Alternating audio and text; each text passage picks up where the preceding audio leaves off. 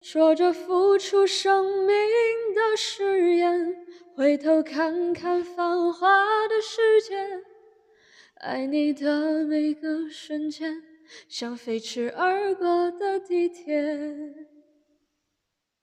说过不会掉下的泪水，现在沸腾着我的双眼，爱你的虎口。我脱离了险。大家好，欢迎回到 Old Chinese，我是阿水。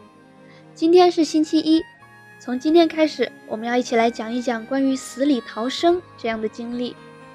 死里逃生就是指经历了非常危险的境地后得以生还，最后回到安全的经历。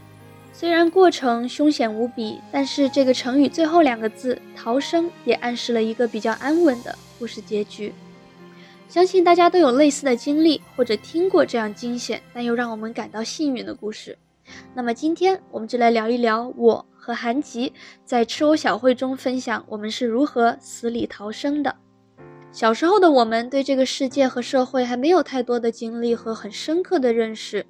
常常会因为还不明白大千世界中险恶的事物可能会带来什么样的后果，所以拥有了那些在危急时刻冲在最前面的勇气。俗话说“初生牛犊不怕虎”，也就是刚生下来的小牛不害怕老虎，说的就是这个道理。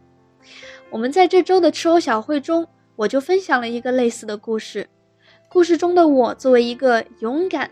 聪明的小朋友，在突发情况下第一刻杀到了前线，帮助我的小朋友们化险为夷，死里逃生。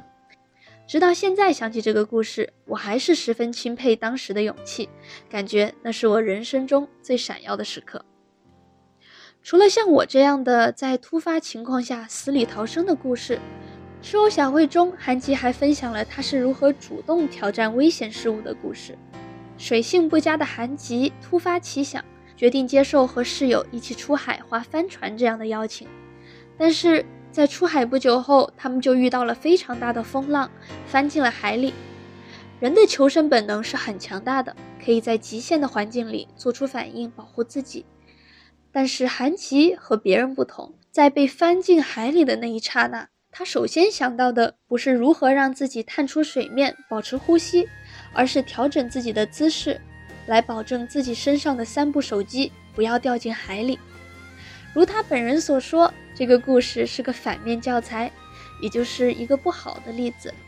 因为在危险的时候，我们应该将自己的生命放在第一位。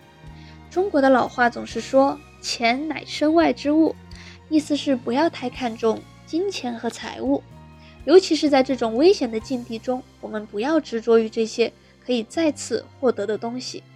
当然，从另外一个角度来想，我也十分钦佩韩吉对于他自己需要保护这三个手机而带来的极大的责任感，使他在最危险的时刻下意识还是选择了保护这些东西。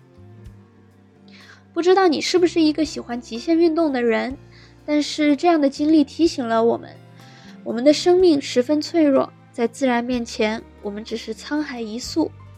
古人说：“君子不立危墙之下。”如果我们主动的要参与带有危险的活动，我们就应该预先察觉潜在的危险，并且采取有关的防范措施。与此同时，如果发现自己已经处于不可控的危险环境，